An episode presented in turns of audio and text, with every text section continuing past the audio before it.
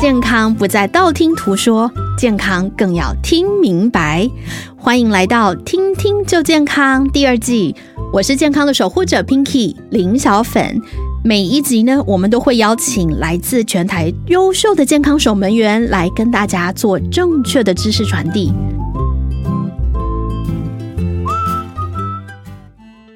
天我让我们的嘉宾自我介绍一下，王药师。大家好，我是来自于台北慈航药局，我是药师王国斌。慈航药局目前在台北已经有开业了五十多年了，我自己个人从事药师的服务也超过二十年。王药师，你看起来最多也不过就四十几、五十，你怎么会开业已经超过五十年了呢？哦，这个跟大家解释一下。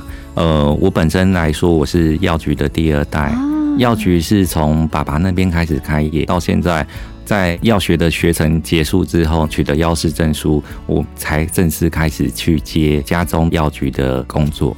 我知道王药师的爸爸有一个很可爱的名字叫猛男，我们都叫他猛男爸。猛男爸呢，现在把药局的这个事业已经就是传给王药师。然后我知道他现在最大兴趣就是游山玩水、摄影，非常会拍照，是吗？是。我记得之前看过他有一系列非洲的摄影作品，很精彩。是的，那个是爸爸他的兴趣嗜好，但是对人来说啦。会走会动会跑会跳，到处游山玩水，就是一个健康的表现。对，所以作为一个药师，你能够服务二十年，坚持在这个产业，有没有一些特殊的原因呢？特殊的原因，其实如果在比较专业上，就是你可以透过你所学去帮助很多人，我就觉得这也是开心的事情。工作之余，自己平常跑跑步、马拉松什么的，然后脚踏车，有机会其实也会想说环岛一下，调剂身心，这也是不错的生活方式啦。对，我记得上一次我跟王药师约，然后呢，我临时的需要取消我们的约会。结果听说王药师当天就把脚踏车扛着，车开了就开到北海岸去骑脚踏车了，是吗？是啊，转到一个二十几公里、三十公里的旅行，在公寮那边风景还蛮漂亮的，然后车子骑着骑着，哎。后来也出了小插曲，就是轮胎破了，然后自己慢慢慢慢推，慢慢推推回车上，然后在芙蓉车站面上车，然后自己再开着车回去修理脚踏车。这也是个有趣的经验啦，偷得浮生半日闲。是我们今天想要聊的主题呢，其实跟这个天气有关哦。在台湾，其实我们是个海岛型的国家，然后热的时间相当的长，大概超过。半年以上，其实都是气温很高，尤其是中南部的地方。这几年又发现这个可能全球气候暖化的关系，所以热的情况跟湿的情况又更加的频繁。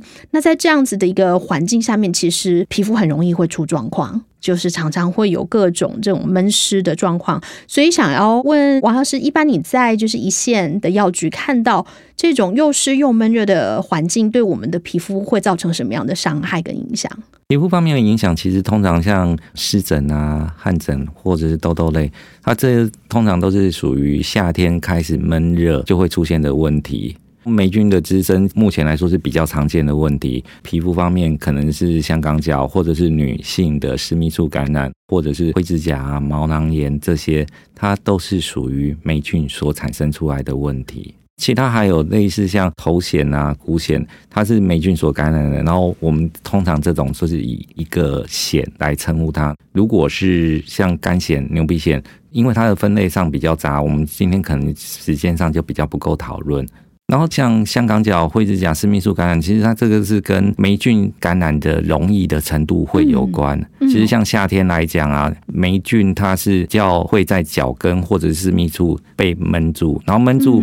如果像你长期穿着雨鞋，或者是穿比较不透气的鞋子，你的脚部皮肤湿度、温度对了，整个闷住，霉菌它很容易就在里面就会散开。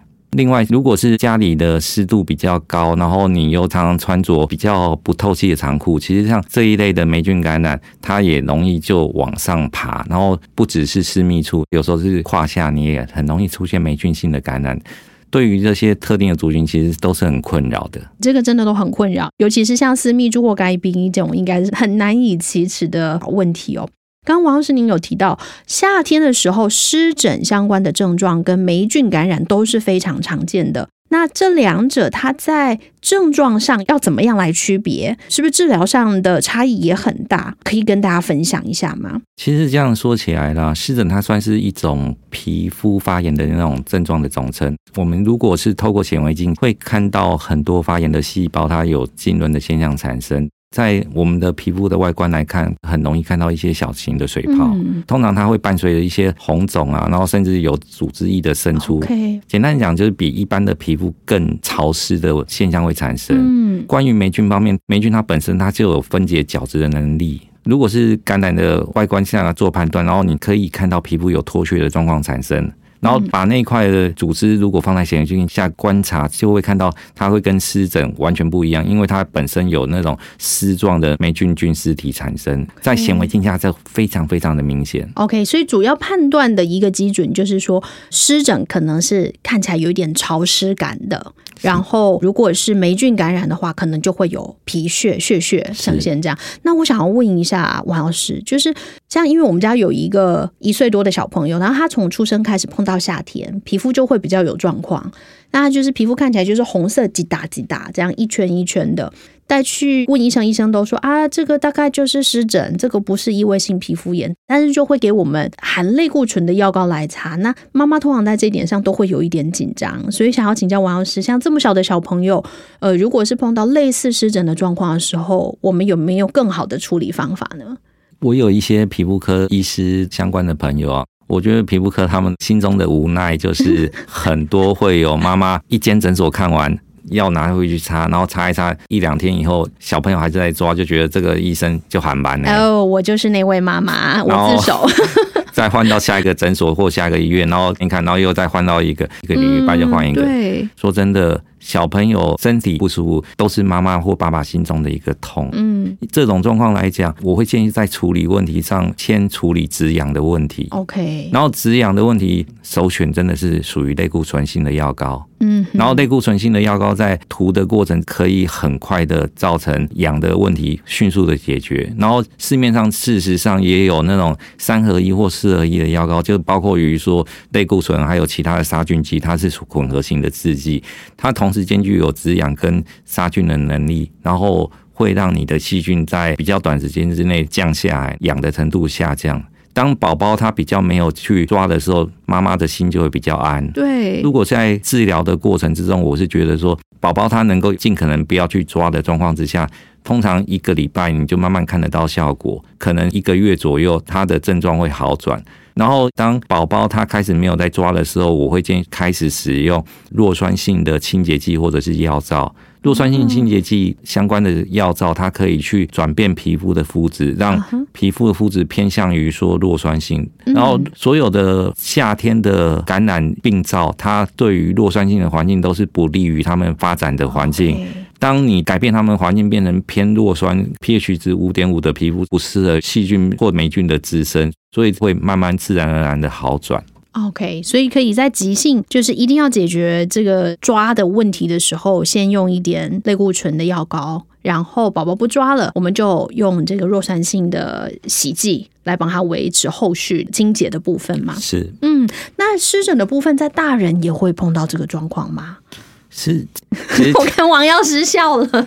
讲到这个，其实我就想到在当兵的时候，嗯，这样讲吧，那时候成功岭大专集训，现在有没有我不清楚了。那个时候成功岭大专集训连长他会发两条绳子，一条就是把所有的袜子统统绑在一起，然后那个袜子的头就是标榜说这是哪一个部队的，然后另外一条绳子是把所有的裤子统统绑在一起，然后绑在一起就绳子是。通通绑好以后，然后大家就把它全部送洗。送洗完以后，通常隔天就会拿到。当然看到全部绑在一起，心中也是毛毛的。但是军队嘛，服从为天命。然后你看到那个绳子上面有自己的名字，你就把它拿下来，拿下来就 默默的，默默的就把它穿上去了。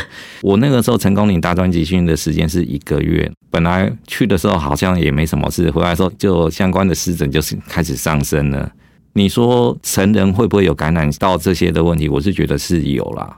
总结就是跟卫生习惯会有关，你卫生习惯做好就比较没有问题。在学校的时候，我是住学校宿舍，也是有相关有趣的事情发生。就是一群男的，通通住在宿舍里面。通常上课嘛，然后下课就跑出去玩，然后玩完以后玩累就睡，然后睡了，突然之间觉得自己哎好像脏脏的，就想去洗个澡。开始翻衣柜的时候，发现哇，最后一件裤子没去洗，忘了洗衣服，那那一堆呃，我称为衣服回收箱，挑一件比较不脏的翻过来是 继续穿。OK，所以这个就很容易造成年轻的男生，或是说嗯，生活习惯比较没有那么。那么仔细、那么清洁的人，就很容易会有湿疹。是的，所以其实没有分男性、女性或者是年纪，但是跟你的生活习惯有很大的关系。嗯嗯。那王老师，我想知道，在治疗湿疹跟霉菌感染的时候呢，又有什么样子的不同？一般我们在治疗湿疹的时候啊，我们主要都是用类固醇来做处理。但是今天如果你是遇到的是属于霉菌性感染，类固醇它在涂会直接造成病况加重。然后湿疹它主要在处理消炎跟止痒，霉菌的感染你处理过程真的就是要偏向于杀菌啊、清除霉菌，两者在治疗上其实还是有不同的。嗯，一般开始在有产生问题的时候，我们还是建议说去医院或者是诊所找医生做一个判断。嗯，然后呃，但是说真的，还是有还蛮多的民众会直接找药物来做涂抹。对，我会这样建议，在症状上我们来做判断。通常皮肤上，如果你今天是出现一个红或者是肿的状况，通常来说，它方向就开始容易偏向湿疹方面。然后，但是在外观上来讲，湿疹它既然有湿这个字，顾名思义，它真的皮肤上比较容易带有湿的状况，而且它很容易附着，上面会会有小的水泡产生。OK，水泡又带有痒的状况之下，使用的药物当然就是以偏类固醇还有杀菌为主。嗯，今天如果是属于霉菌性的感染，通常症状你很容易看得到皮肤上面有脱屑的问题，然后那种脱屑就很像是你皮肤轻轻的去抓几下，它开始就有一些皮就开始挑开，甚至你在你开始再抓几下，它就开始会有那种皮肤的碎屑就会有产生出来，那种就是所谓的霉菌性的感染。嗯，霉菌性感染它在不同的部位就是要用不同的东西做处理。然后，霉菌性的处理方式通常有药膏、药水的处理，或者是所谓的油剂的处理。看那个部位的感染，我们就会用不同的方式。所以在不同的部位的话，反映到我们大概会看到些什么？如果是私密处感染，通常来说，我们就是会用外用的药膏，然后搭配的口服制剂或者是塞剂来做处理。嗯，就是私密处的部分。嗯然后指甲方面，就是我们所谓的甲癣或者是灰指甲。然后通常我们会使用到油剂。骨癣啊、体癣、汗斑或者香港脚这一方面，通常我们会建议说使用喷剂或者是外用的药膏来做处理。骨癣是指在屁股骨沟那边，哦，屁股骨沟，OK，就是穿太紧的裤子，夏天很容易。对，也就是你的霉菌一开始就存在那边，但是你流汗造成湿度整个上升，然后又遇到夏天闷热的天气。温度对了，湿度对了，又有所谓的土壤，就是我们的皮肤，嗯，症状就会整个压开。OK，霉菌感染的部分在不同部位产生不同的症状，就用不同剂型的药去处理，但是主要是用抗生素跟杀菌剂去来处理它。那我们可以聊一下夏天最困扰的一个，就是你不见得有这个问题，可是你的家人可能有这个问题，很臭的足癣香港脚嘛？香港脚的部分很容易会一再反复的回来。那香港脚的这个患者进到店里的时候，他们最在乎的问题是什么？然后他们期待你可以解决什么？你这边又会建议怎么样子来处理？其实香港脚的问题，客人会到门市寻求药师的帮助。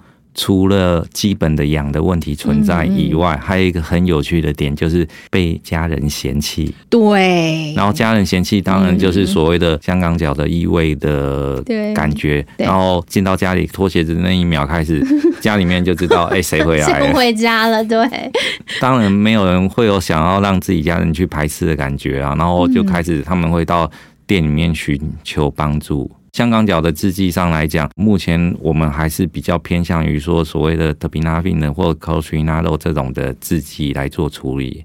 喷剂、水剂，它在于穿透力方面是比较好，然后药膏方面，它可以稍微维持比较久的时间。这一类的制剂涂抹之后，如果你能够去搭配到生活作息比较干净的改善，嗯。一般而言，其实大概是一个月左右，你会看到还不错的效果。然后三个月左右，一般可以治疗到差不多好。所以要坚持至少一到三个月，就算已经没有觉得臭了，还是最好可以让那个疗程拉到。其实遇到的客人有些，我是觉得就是台语来讲叫做“满赔”，就是好了就不去处理。对，尤其是年轻男生。是对啊，会这样，没有病痛的驱使，然后就会觉得哎，好像没事啊，没事就没有再继续涂。但是通常来说，你在处理香港脚的过程之中，霉菌它的小孩，我们称称之为孢子，孢子的东西，你没有经过太阳的曝晒或者是杀菌的药膏下去做彻底的执行，它很容易就是变成一种假死的状态，然后就在皮肤周遭还是存着，然后等到哪一天天气热了。又午后大雷雨，温暖潮湿的状况又出现，它就开始发芽，就会造成你的足部开始有痒的问题。这个问题又很有趣，就是在衣物的清洁，很多人会把所有的东西全部通通丢在一起洗，对，尤其是单身自己住的上班族、然后学生，嗯，通通丢在一起洗，洗完以后有时候就是直接烘干机丢进去，然后就大家都烘干就算了，对，烘干就算，但是烘干的过程它并没有所谓的杀菌完成，然后烘干过程之中，袜子上的霉菌就可能带到裤子上，然后裤子霉菌带到那个衣服上，然后一轮下来，其实。是你身上的所有的衣服、裤子、袜子，什么全部通通都带有霉菌，开始在做整体的全身大循环。哦天哪！然后全身大循环，你衣服穿上去，其实就很容易身体就开始提前出现，然后然后穿上你的内裤，骨癣就开始出现，然后 袜子穿上来就是香港脚就开始出现，然后有时候灾难，对，感染到比较严重，从香港脚就直接很容易变成所谓的灰指甲。又出来了哦，那更惨了。那刚刚有提到，就是香港脚的部分，在擦药的时候，什么使用时机来擦最好？因为刚刚王老师你有提到有喷的，有药膏，要注意些什么？一般来讲，在使用的时间，我会建议说，最好是能够固定，变成生活中的一个习惯。嗯，早上起床，当然你是要刷牙嘛，然后早上起床，你先把药膏该擦的先把它擦好。然后你再去刷牙，因为通常刷完牙之后，你就穿完衣服，人人就跑掉了。对，所以早上起床第一件事情，先把药膏涂好。嗯，然后在晚上睡觉之前，先把药膏涂好。这个东西在药理学上来讲，就是保持一个体内的有效浓度。你必须要让身体患部保持一个有杀菌的浓度在上面，然后这样子才能够有效的去杀死细菌或霉菌。所以，像在香港脚的治疗擦药上面，您建议早晚固定擦去保持浓度以外，在擦的时候还有没有需要特别注意些什么？在擦的时候，大原则叫做干净，还有干燥。干净干燥。你上药之前，如果是时间上足够，尽可能就是先把药上药的那么部位。先清洁一遍，弱酸性的肥皂、清洁剂洗一下，然后把上面的水渍擦干以后再上药，达到干净跟干燥，药效比较能够完整的穿透进去皮肤里面，才能更维持一个体内有效的浓度。所以上药完要再等一下，再穿袜子跟穿衣服吗？理论上来说，当然是这样是最好。但是现在工商社会大家这么忙碌，大部分都是药上完以后就匆匆忙忙出门。但是我觉得说，在治疗上的精神就是保持你的足部有药效，能够一直持续稳定在皮肤上面做杀菌的动作。所以真的很忙，你擦完药就直接穿袜子出门是不错，也是可以啊。然后但是。若是可以的话，你静待大概十五分钟，让药效能够穿透进去，让皮肤能够咬住一部分，那是最理想的。所以，在这个足癣的部分的治疗，就是保持干净、干燥，还有固定时间早晚擦药，保持浓度。那最重要的是，不要因为好像没有味道了或不痒了就不擦了，还是要保持可能要一到三个月的时间的疗程，才能够真的把它斩草除根。是斩草不除根，春风吹又生。刚有讲到说，那个霉菌的小孩是叫做孢子，然后孢子它生命力其实是非常的顽强的。在满三个月的治疗，通常来说，孢子比较无法去承受这么久时间的擦药。然后，当然，这还要搭配到衣物要固定去晒太阳，透过紫外线的杀菌，它能够精准的让它曝晒而死亡。嗯，晒太阳好像也要一定的时间才会有效，是吗？完全杀菌大概要多久？一般来讲，如果今天你已经进入治疗的疗程，可以的话，一天晒到六个小时，一个礼拜晒两天。以这样来讲，其实它的紫外线的累积的能量，一般的孢子是可以完全的杀死。那想请教王药师哦，我们提到香港脚除了臭的问题很困扰自己跟困扰家人以外，还有另外一个就是痒的问题，真的是会痒到受不了。那这个痒的部分要怎么来处理呢？其实痒的问题，它也是一种皮肤发炎的症状产生啊。我还是会建议说，药膏要持续的去擦。嗯，通常霉菌的数量在体内，你达到一定的数量或者浓度之后，皮肤会造成大量的发炎性反应。一旦接触到真皮层，神经开始裸露，你就开始会有不舒服的症状，包括于痒或者是痛。嗯，对。所以在药膏持续在擦的过程之中，霉菌的数量就逐渐往下降。所以前面的痒，任何的药膏不会因为你擦了一天痒就结束，嗯，但是会因为开始你认真去早上涂跟晚上涂，一个疗程通常一个礼拜以后，它痒的程度就会逐渐逐渐降下来。所以在一个过渡时期，真的还是需要大家稍微有耐心，稍微忍耐一下。所以完整的疗程要能够止痒，大概要心里有准备，一周左右的时间，持续的去做擦药治疗。通常来说，在处理杀菌的过程，一个礼拜它的痒的程度就会开始让你有感觉，已经在降了。但是完整的霉菌杀菌，在涂药膏，通常来说就是需要三个月左右的治疗。OK，所以大家真的是要很有耐心。如果一旦有香港脚的部分的症状的时候的治疗，要给他三个月的时间，才能够真正的斩草除根哦。另外有一个很大的问题是关于香港脚的部分。香港脚感染的患部自然是在脚部，然后脚部贴身的东西叫做袜子跟鞋子，还有拖鞋。是，然后袜子清洁理论上最理想可能就是用免洗袜，但是如果你要达到每天都是免洗袜穿了就丢，说真的是有难度。所以在进行治疗的过程之中，你的袜子在脱下来以后，尽可能就是有。漂白水做处理过，因为漂白水它的杀菌能力在衣物方面它是算顶级，而且它 CP 值也高。嗯，洗完以后就拿去太阳晒，紫外线杀菌，我是觉得这是一个比较完整的治疗。但是相对于室内还有所谓的拖鞋，拖鞋。很多的家庭，它并没有说一个人专属的拖鞋，当然有专属拖鞋是比较好。然后本身患部的霉菌很容易经过你使用以后，然后下一个人穿又感染到下一个人，对，那个很可怕。所以在鞋子方面的存放，其实尽可能是在比较通风的地方，不要把鞋子困在另外一个温暖而潮湿的环境，然后尽可能让鞋子方面通风，霉菌方面比较不会有问题。然后一样的道理，如果是今天天气好，可以的话，鞋子、袜子也是拿出去日晒六个小时，一个礼拜晒两天，这样子对于鞋子跟袜子贴身的东西，它比较能够达成消毒杀菌的作用。根据二零一九年台大医院的资料啊，它上面有提到说，哦，我们国人有百分之十四都患有甲癣，而且三分之一的人是在家中感染的哦。想请教王药师，就是甲癣是不是治疗上跟足癣，就是我们刚刚聊的香港脚是差不多的呢？是不是好像大多数的甲癣也都是在脚趾甲上面，比较少手部的？是因为脚闷着的关系吗？那治疗上没有什么要特别注意的呢？我先从治疗方面来说，嗯。治疗的方向原则通常都是一样的，嗯，因为脚的部分都被包在鞋子里面，然后我们从早上出门到晚上回家，中间正常人都不会去有脱鞋子的动作，所以鞋子跟袜子一直把脚包着。然后今天如果已经有一点霉菌性感染，也就是说开始已经有香港脚，就很容易患部会慢慢的感染延伸过去。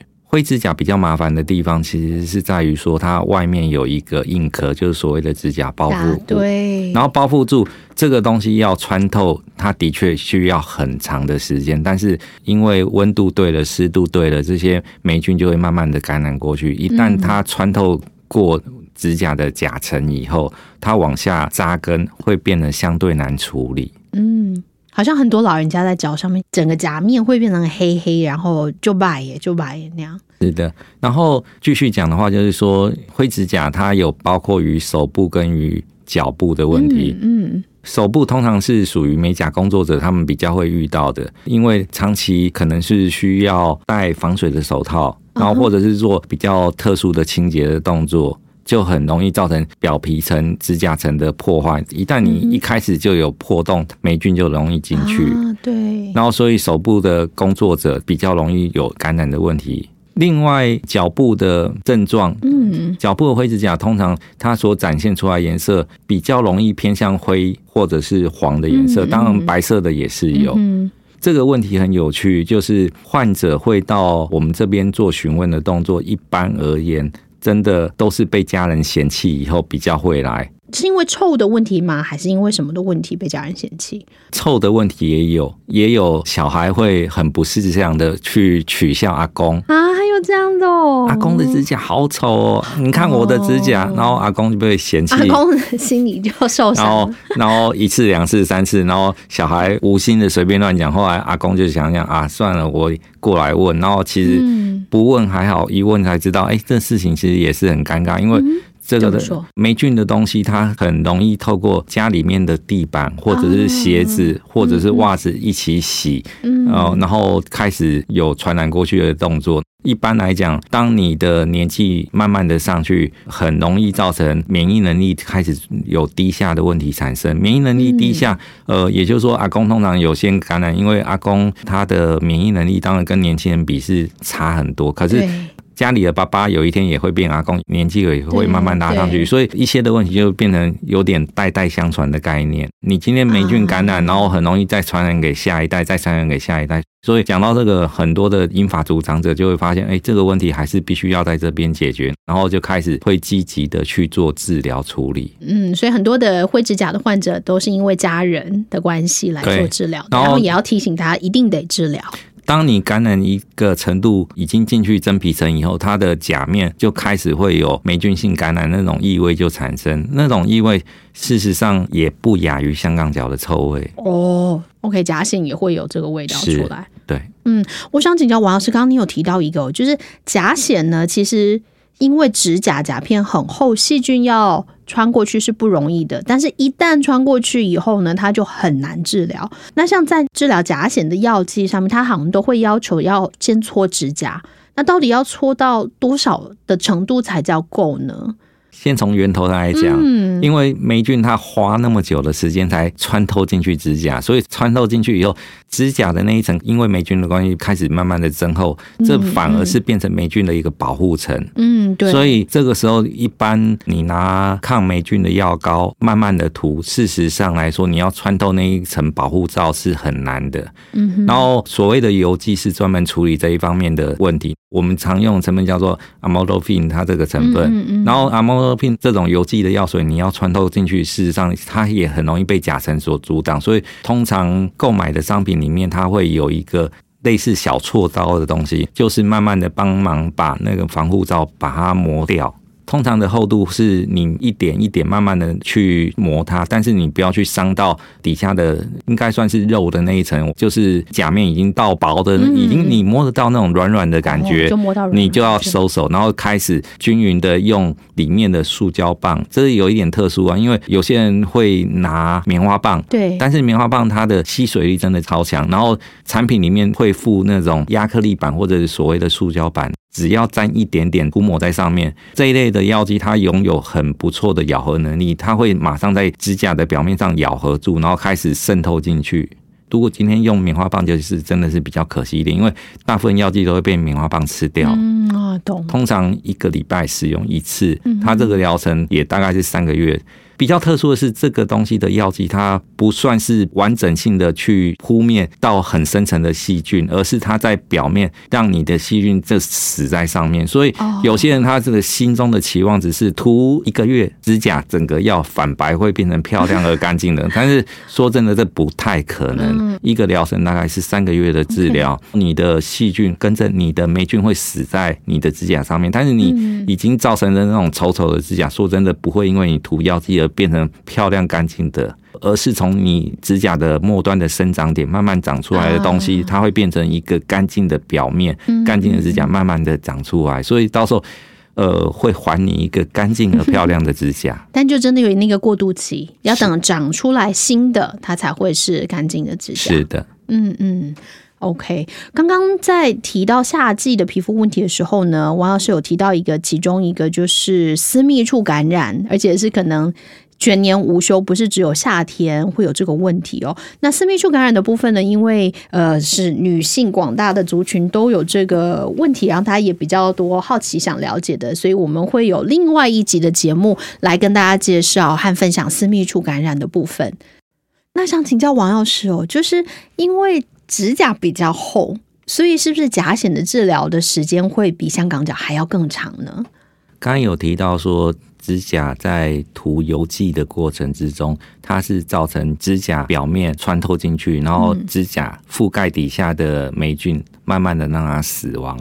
但是一般来说，消费者、病患他们界定的治疗好叫做。我要一个干净的指甲要回来，他们界定是界定在这个位置。嗯，如果今天你是设定成霉菌杀死，那么我这样讲吧，应该一个月算是完成。嗯，但是指甲从生长点慢慢长出来，附带的就是没有霉菌感染，所以通常是三个月到六个月的治疗，它才会完完整整好。今天你如果指甲底下还是有残余的霉菌存在。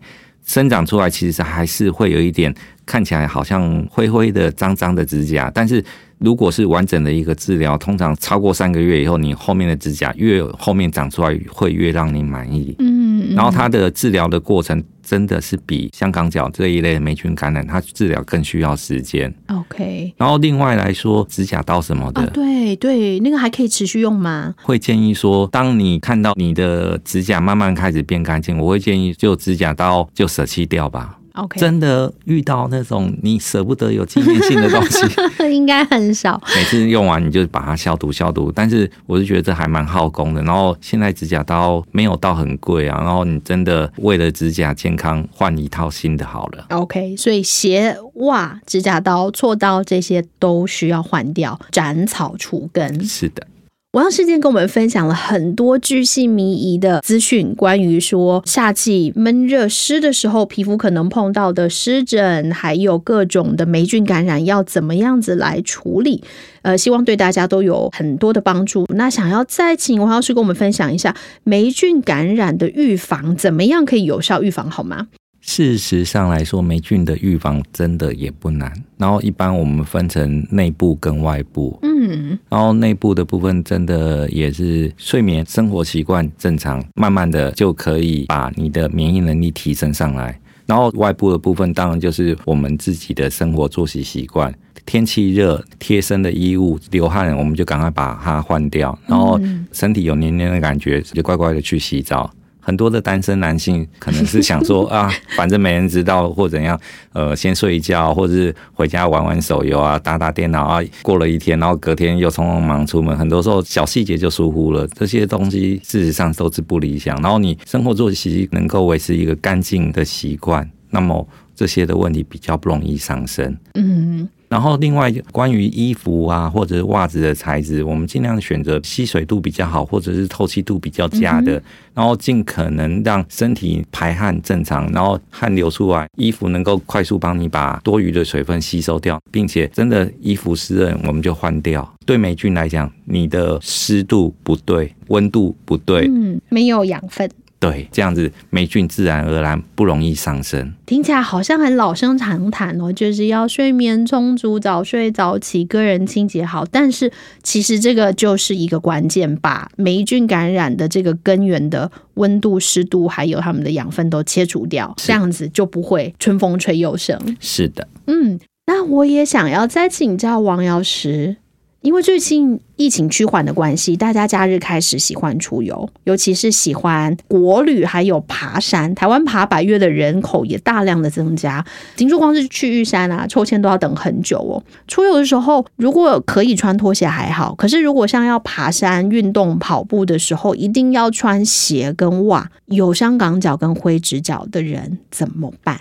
一般来讲，出游两天一夜，很少人会当天洗好就拿去晾。绝大部分应该是去玩回来洗好澡，然后赶快就去睡了。所有的衣物就是把它丢在行李箱里面，可能一个袋子绑好放着，然后一天、两天、三天，然后回到家再匆匆打开丢到洗衣机，然后去做处理。这个就很像之前学校在做细菌或霉菌的实验，然后把它丢在培养皿里面。我印象中，细菌霉菌它大概是十分钟就可以翻一倍，很可怕。以这种培养皿的速度，今天如果是我们的袋子里面的脏的衣物，它十分钟翻一倍，然后再十分钟又翻一倍。对，你两天、三天、四天，然后时间到了，其实那一包的衣物还真的蛮可怕的。然后你再把它全部都丢在一起，然后家里面的长辈啊、爸爸妈妈，然后或许家里还有小孩，全部混在一起，那还蛮可怕的。我会建议说，如果是可以的话，出去两天一夜或三天两夜。尽量选抛弃式的，然后贴身的衣物活动结束，洗完澡就那些抛弃式的就拿去丢了。然后特别是内裤、袜子的部分，